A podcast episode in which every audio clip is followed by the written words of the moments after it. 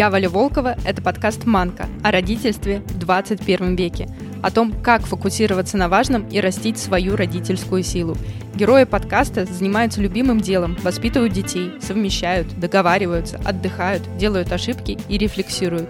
Они делятся своим опытом и ценностями, чтобы у каждого из нас росла родительская сила, а вместе с ней уверенность и понимание, что мы, родители 21 века, классные люди. Во втором сезоне я болтаю с мамами и папами из разных стран, узнаю, как и чем они там живут и как и чем живут их дети. Я тут поняла, что со вторым сезоном вместе с вами узнаю не только о жизни родителей и детей из разных стран, но и насколько много интересных слов и фраз звучат в каждом выпуске на языке страны, о которой мы говорим. И получается, что они служат такой иллюстрацией, ты сразу видишь и понимаешь, как и что устроено. Это очень классный эффект, я, честно, кайфую от него. Сегодня снова будет много классных слов и фраз на французском. И расскажет нам о них Аня Жае, Аня живет во Франции с мужем и двумя сыновьями, ведет блог в Инстаграм, выпускает сборники рецептов. В выпуске вы узнаете, почему французским родителям важно общаться с детьми как со взрослыми, почему они хвалят детей только за дело и за что они могут наказать и как. Еще мы говорили про пищевые привычки взрослых и детей, как так получается, что французские дети едят абсолютно все. Аня, привет! Привет! Расскажи, как давно ты живешь во Франции, чем занимаешься, увлекаешься, сколько лет твоим детям и как их зовут? Во Франции я живу почти 10 лет, а, но у меня еще за спиной 11 лет жизни в Италии, и между всем этим я еще успела пожить в Южной Корее, в Сеуле. Чем я занимаюсь?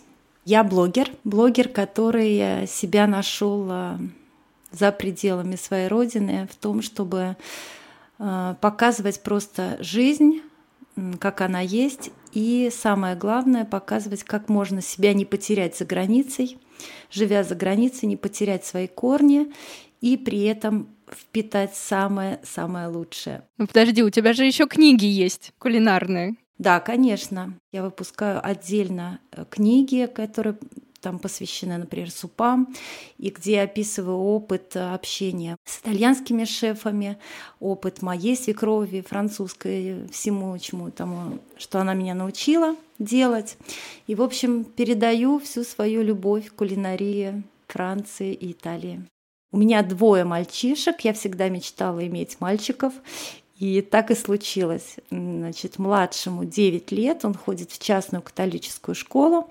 Старший э, базовую школу закончил, сейчас он в лицее, ему 16, самый такой подростковый возраст. Го, уже вообще совсем взрослый. Да, да, да, да. Я, когда готовилась, поняла, что, скорее всего, многое из нашего сегодняшнего разговора будет строиться на очень популярной книге.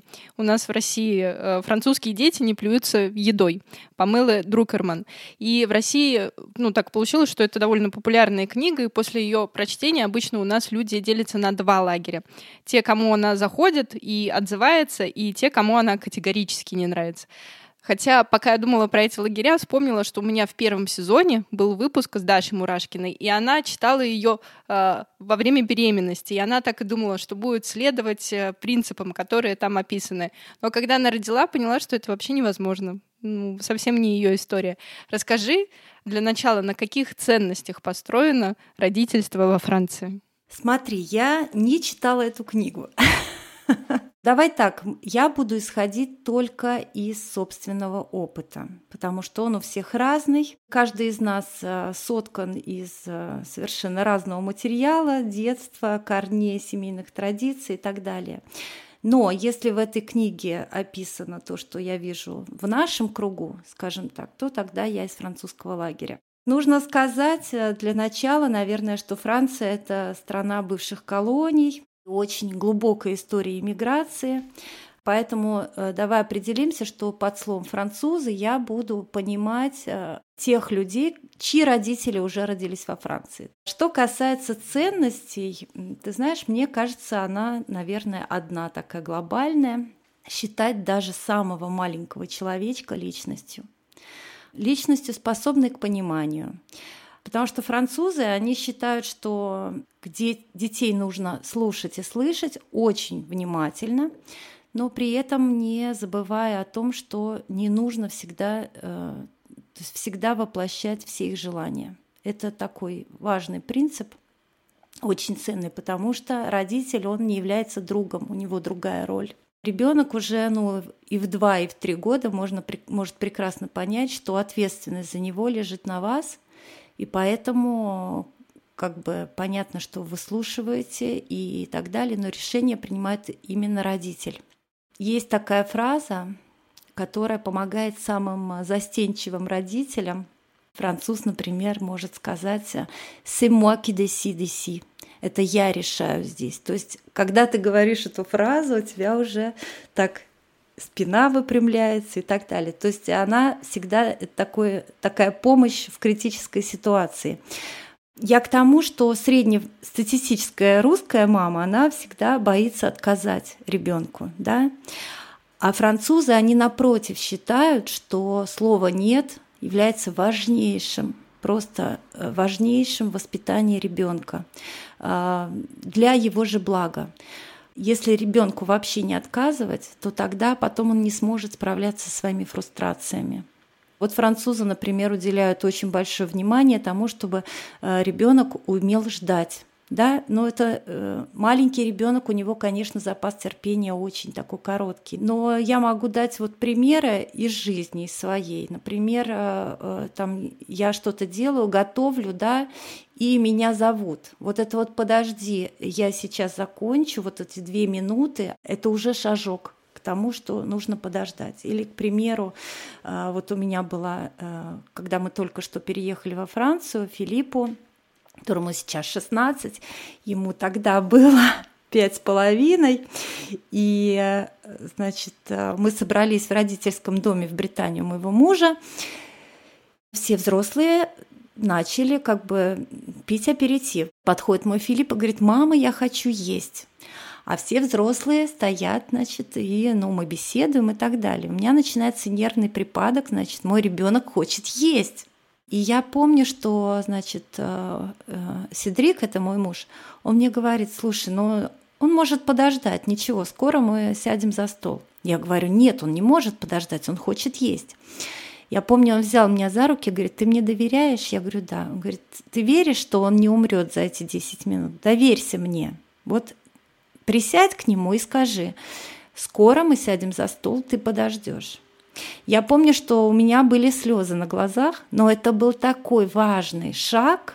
Уже с этого момента уже все начало меняться. Мой капризный ребенок, которому нужно было все здесь и сейчас, то есть я увидела, что это настолько мне облегчило жизнь, меня успокоило, да, потому что я просто поняла, что а что будет если? В том смысле, что ничего страшного не произойдет. Я, например, сейчас закончу печь свои блинчики, подойду к нему и все сделаю. И я буду спокойна, да, что я не разрываюсь, не бегаю, что там ему нужно, где тебе помочь и так далее. Каждый, даже самый маленький ребенок может набраться чуточку терпения. Вот еще можно взять такой пример, что а, в России мы очень сильно озабочены достижениями детей, начиная с маленького возраста. Во Франции ты никогда не услышишь разговора между родителями, а мой умеет считать, а мой там уже умеет разбирать буквы, но это вообще, вообще на десятом плане, потому что если для нас ребенок должен быть все время занят, то для французов не менее важно уметь бездельничать очень многие люди не умеют отдыхать вообще и расслабляться. Я помню свое раздражение поначалу, когда, а, например, в воскресенье они просто заваливались на диван, да, а я говорила, что вы лежите, давайте там куда-то пойдем, куда-то сходим. И я помню, опять же, мне мой муж сказал, слушай, а ты не задумывалась, что тебя так это раздражает, потому что ты сама не умеешь расслабиться? И я помню, как для меня это стало откровением. Я поняла, что зачем вообще я лезу в их вот это вот спокойное, они все втроем там валяются, что-то смотрят, им так хорошо, а меня это раздражает, а мне нужно их всех поднять и отвезти в парк. Французы, а, они считают, что качество вот проведенного времени с ребенком это самое главное. Аня, ты рассказала про силу слова нет, про выставление границ. Что еще лежит в основе французского воспитания? Какие правила? Правило четырех слов э, «здравствуйте», «до свидания», да, э, «спасибо» и «пожалуйста», здесь это прививается буквально вот с двух лет уже, поэтому как только вошел новый человек, к нему нужно подойти, его обнять. Сейчас, к сожалению, это невозможно. Сказать bonjour и убежать по своим делам. Да? Или, к примеру, правило того, что в час мы садимся за э, стол, да, потому что общий стол – это важнейшая часть французской жизни. Если это в час, то это должно быть беспрекословно. Если мы договорились, что э, Фабиан у нас ложится в 9 вечера спать, Э, Причем мы не то, что ему сказали, ты знаешь, вот у нас есть правило, ты в 9 часов спишь. Он прекрасно знает, почему он ложится спать в 9 вечера. То есть, естественно, перед этим был разговор, где, он, э, где мы ему объяснили, насколько для него важно спать вот такое-то количество часов, что этому есть подтверждение и так далее. И поэтому, значит, что Филипп старше, поэтому он ложится позже, до такого-то возраста он, спал, он ложился тоже в 9 и так далее. То есть все должно быть э, объяснено. Наказывают французы очень редко, но метко. Разделение между шалостью и очень серьезным проступком, здесь даже есть разные слова. Да? Шалость – это бетиз, это то, что э, не несет каких-то страшных последствий. Вот эти бетиз, за них не наказывают – Тут достаточно или небольшого разговора, или просто серьезного взгляда. Когда что-то очень серьезное случилось. Фабиан, к примеру, у нас был наказан на неделю, значит, он очень любит э, делать рисунки на iPad и так далее.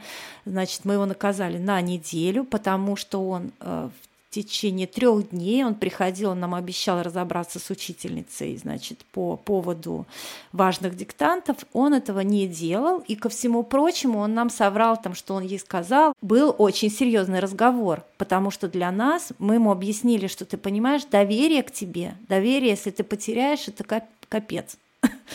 То есть самое главное между нами. Поэтому сделай так, чтобы мы могли тебе доверять. Для нас это очень важно, для нас это свобода, для тебя это свобода. Плюс ко всему, когда, э, как говорится, падает это наказание, французы говорят томба, потому что оно падает на голову, да, когда оно падает, это не значит, что дальше нужно ходить с хмурым лицом. Все, проехали.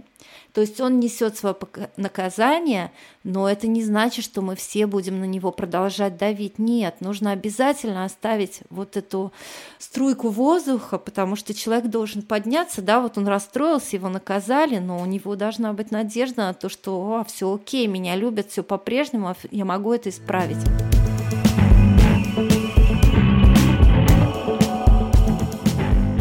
Я читала, что многие пишут, что материнство во Франции это про здоровый эгоизм, что мама не будет приносить в жертву свои интересы, выбирать, например, между карьерой и ребенком, посвящать себя только ребенку или только карьере.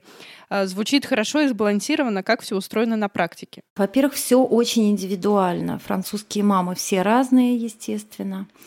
Француженка после того, как она родила, через 10 дней ей нужно вернуться на работу.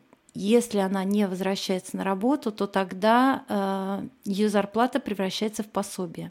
Может быть, многие француженки хотели бы э, посидеть подольше с ребенком, да, но они не могут себе этого позволить. Насчет здорового эгоизма я не люблю вот это вот словосочетание. Я думаю, что это скорее любовь к себе и понимание того, что если у тебя э, не будет все в порядке, то и у ребенка не будет. Поэтому мы все прекрасно знаем, что после родов не так просто восстановиться, и очень многие э, впадают в депрессию и так далее. Естественно, деятельность и отрыв от ребенка э, хотя бы на несколько часов очень помогает. Француженки этим пользуются, поэтому очень часто они выходят на работу, скажем так, на несколько часов, на полдня, да, только ради того, чтобы произошло вот эта вот смена ситуации.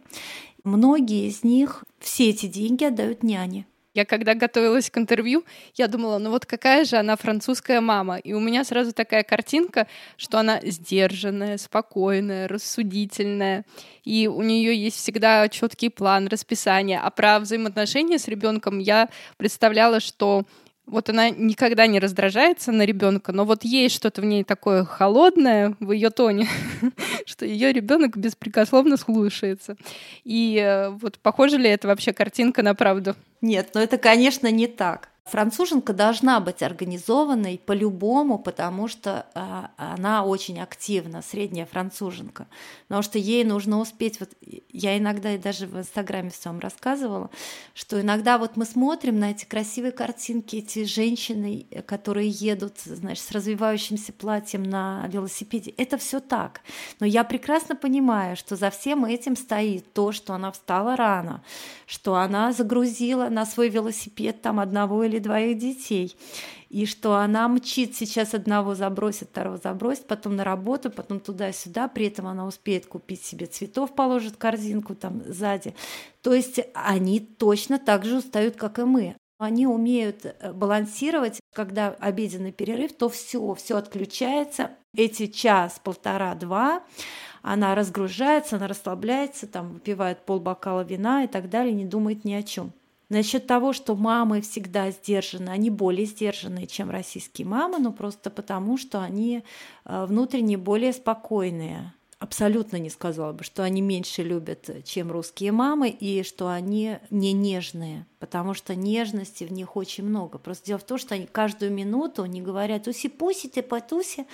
Вот этого точно нет. Иначе э, ребенок начинает манипулировать, потому что к нему уже относятся как такой куколки, пупусенька, топусенька ты мой. Как от такого существа требовать какой-то рациональности? Потому что нужно разговаривать с ребенком как со взрослым человеком. Они, кстати, это обожают. Вот они очень любят, когда с ними на равных. Аня, а как вообще французские родители, получается, проявляют э, любовь к ребенку? Вот если это нужно вот как-то проявить, показать. Я тут даже не только про маму, но и про папу тоже интересно послушать. Крепко обнять. La vie est rien sans les. Жизнь ничто без объятий. Оставаться ребенком. Французские папы вообще они просто остаются детьми, но до самого конца, до самой старости. Если ты занят целый день, э, потом ты говоришь, ты знаешь, потом мы с тобой поиграем полчаса, но чтобы эти полчаса ты вообще забыл обо всем, это было классно, ты был как будто бы тебе 12 лет.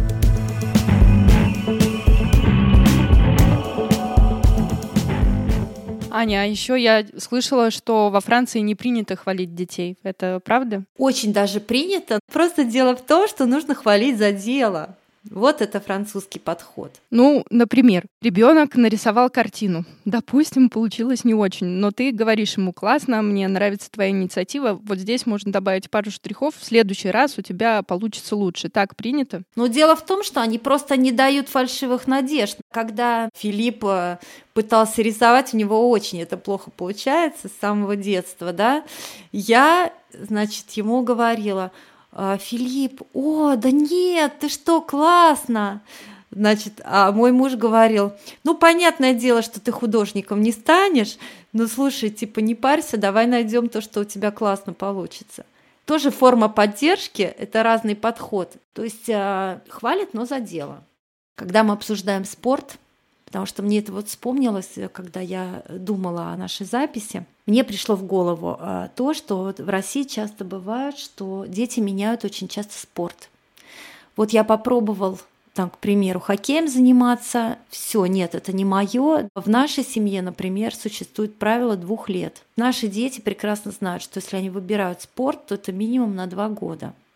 Ну, здесь, во-первых, другой подход к спорту, да, здесь э, спортом занимаются все, и нет такой гонки за результат, здесь важно то, чтобы все были, э, все, каждый нашел свой спорт. Да? И здесь, например, такая система, что в школе идет ротация разных спортов каждый год. К примеру, два месяца они занимаются танцами, два месяца они занимаются регби все и так далее. Да? Поэтому каждый может найти себя в чем-то.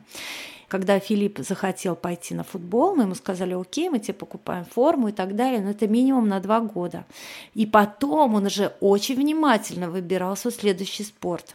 То есть мы вместе рассуждали, не зашел вообще никак, но Да, он проходил два года, но он, ему было классно и так далее. Но он просто понял, что это не его спорт в итоге, да, то есть у него была хорошая команда, у него появились друзья и так далее. Дальше он не захотел. Просто если каждые полгода менять все, покупать все обмундирование, покупать все вот эти вот, вот это вся, дом твой наполняется вот всей этой белибердой, и нет на ребенке тоже ответственности за то, что за серьезность своего выбора. И потом он не знал, чем он хочет заниматься. И потом, уже разговаривая с ним, мы сказали, слушай, ты уже подходишь, к... у тебя такой предподростковый возраст, об этом тоже французы очень много говорят с детьми вспоминая себя, вспоминая то, как меняется тело и так далее. То есть это очень помогает открытости потом. То есть мы ему сказали, тебе, наверное, надо не индивидуальный спорт, то есть мы считаем, что было бы классно тебе в какой-то командный пойти снова. И это просто счастье. Вот сейчас он уже занимается, это уже четвертый год, наверное. То есть нашел свой спорт. Ну, получается, с другой стороны, также можно было бы сэкономить время, если бы ребенок пошел на спорт, уже понял, что это твое, и он мог бы быстрее, получается, найти себя и достичь уже э, определенных результатов. А получается, он уже, да, все, уже не сойти с этой дорожки, надо два года ждать. Нужно же пройти ту отметку, когда у тебя не получается, и тебе хочется все бросить за эти два года у тебя все равно успехи, и у тебя все равно внутреннее понимание того, что несмотря на то, что это не твое, и ты хотел бросить и так далее, у тебя есть результаты. Когда я думала на базе моего прекрасного итальянского языка, я не могла говорить по-французски. И, о чудо, когда я оказалась у моих свекрови и свекра, шесть месяцев я прожила там, пока мой муж уже был в Сеуле. И я была вынуждена, и это были мои вот те два, самые два года, потому сжатые шесть месяцев, когда я перешла эту планку, и потом какое счастье, когда, фу, у тебя открывается этот свет, и ты понимаешь, что это все было не зря, и что все это все равно дает огромный опыт и огромную в копилку. Поэтому я считаю, что это правильно.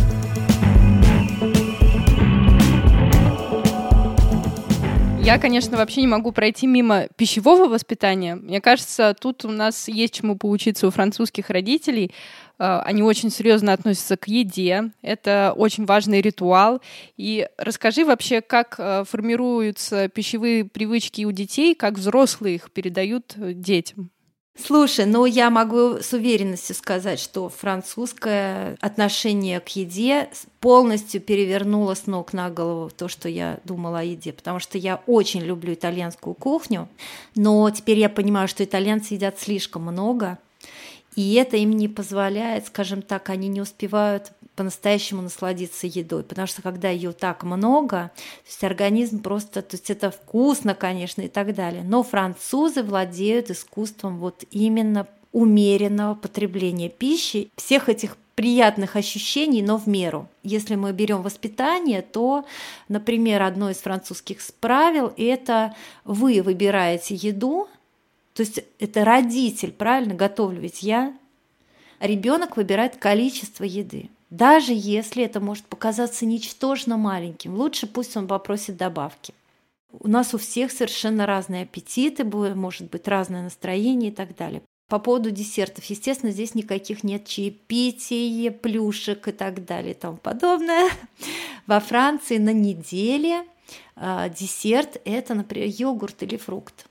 Здесь самый вкусный шоколад в мире, на мой взгляд, да, и об этом французы говорят охотно. Но шоколад – это момент наслаждения, поэтому, опять же, нужно съесть немножко, например, на перекус. Перекус здесь строго в 16.00, то есть расстояние между едой, это оно строго определено. Я, э, я к тому, что все, например, во Франции едят э, с 12 где-то до часу, да, ну 12-12.30. Вот. Потом в 16 часов перекус, между этим ничего.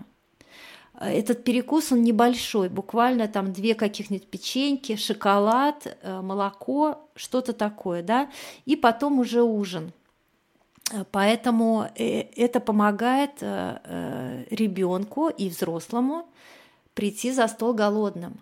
Мы уже вообще забыли, что такое чувство голода. Когда ты садишься голодным, это же классно, ты ты в ожидании, в наслаждении. И здесь у французов есть маленькая хитрость, потому что когда ты готов накинуться на еду, и съесть вообще все, все, все, все на свете, у них есть первая закуска, да, они, э, и чаще всего это какие-то овощи. То есть ты подготавливаешь свой желудок к приему потом пищи. Не съесть больше именно такой плотной еды. Да, да, поэтому опять же медленно, потому что всегда мы болтаем за едой. Вот мы сели, я не знаю, и там мои очень любят натертая морковка, к примеру, сбрызнутая э, соком э, лимонным, оливковое масло, соль, перец, все.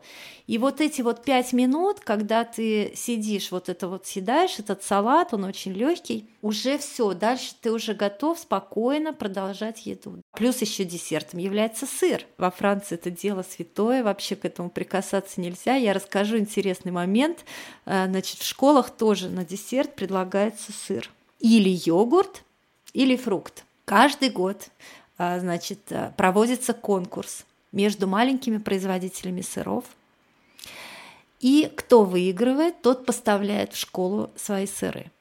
Классно же, правда? То есть получается так, и это региональная тема. То есть э, здесь, в этом регионе, они таким образом поддерживают производителей, они, производители стремятся к тому, чтобы попасть вот на этот рынок. Это же очень интересно, причем каждая школа выбирает своих. Поэтому у всех есть работа, у всех есть это так классно. Вот он, и вот у них три сыра на выбор каждый день три кусочка сыра, значит, э, то есть они к этому приучаются с раннего-раннего детства. Начинается, естественно, с таких сливочных вкусов, а потом постепенно добавляются какие-то более серьезные. Ну, то есть, получается, изначально сладкое это не вот эти вот все булочки, сдобы и так далее. Булочка это, например, утром, но э, идеальный завтрак французский, идеальный, скажем так, это э, хлеб, с маслом, с хорошим, потому что французское масло прекрасного качества, с маслом, потому что это должно быть что-то, что тебе даст энергию, да, а, и, например, домашний конфитюр, ну или какой-то конфитюр. Плюс там молоко или э, цикорий, кто что любит. Я читала, что ребенок ест ту же еду изначально, что и взрослые. Ну, то есть нет такого, что ему готовят отдельно. Абсолютно. Не существует разделения на детскую и взрослую еду. С двух лет уже дети едят из э, нормальных тарелок взрослых. И даже им обычно они покупают какой-то маленький стеклянный стаканчик – то есть уже даже это тоже зона ответственности. То есть ты можешь, ты уже как взрослый, да. Поэтому что касается, что они не заставляют есть, не заставляют. Единственное важное правило, ты не, оби- не можешь не есть, но попробовать ты должен. Дело в том, что если не пробовать, то тогда у тебя ты никогда и не полюбишь брокколи. Правильно? Вот тебе не нравится, ты вообще к овощам относишься очень плохо – но ты должен попробовать, попробуй. Потом в следующий раз я тебе это брокколи, на него там, к примеру, расплавленный сыр положу. Ты опять же попробовал. О, это сочетание чуть получше. При этом нужно в это верить, опять же. То есть, если ты сам ненавидишь брокколи, то ты точно не сможешь изобразить из себя, что «А, как это вкусно!» Так что, да, с малых лет э, они едят э, то же самое, что и взрослые. Моя свекровь очень-очень сильно помогла мне, раскрыла глаза на то, как э, ребенку, что не нужно бояться ему предлагать новую еду. Вот так, например, она раскрыла вкус устриц, например, моим детям. Сначала дают ножку саму, срезают саму ножку устрицы, она у нее такой ореховый оттенок во вкусе. И дети пробуют, начиная с этого. Потом уже саму устрицу. То есть ко всему подготавливают. Если это редиска, редиску макают в кристаллы соли. Аня, хорошо, что мы заговорили про пищевое воспитание в конце выпуска, а то вкусовые рецепторы проснулись и требуют еды. Но я еще немного помучаю себя и наших слушателей, потому что в рубрике «Маночная копилка», где гости подкаста рассказывают всякие полезности. Я хочу спросить э, про ваше любимое семейное блюдо, горячо любимое всеми.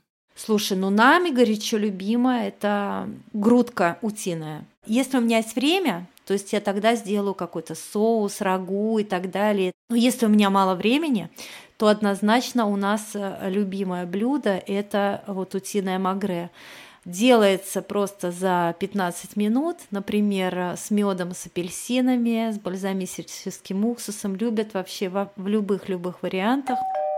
Заходите в полное описание выпуска и читайте Анин рецепт бомбически вкусный, а главное быстрый в приготовлении утиной грудки. Расскажи, какая родительская сила, самая такая главная, основная, есть у французских родителей, и в чем твоя родительская сила? Слушай, давай я коротко объединю себя с французами. Я считаю, что это диалог. С диалогом можно решить все проблемы. Главное уметь договариваться и иметь терпение. Конечно, слышать, слушать, и э, эти теплые отношения, они невозможны э, без того, чтобы человек был полностью открыт. То есть уже взрослый, взрослый. То есть начинаем с себя. Всегда начинаем с себя, и тогда все будет хорошо.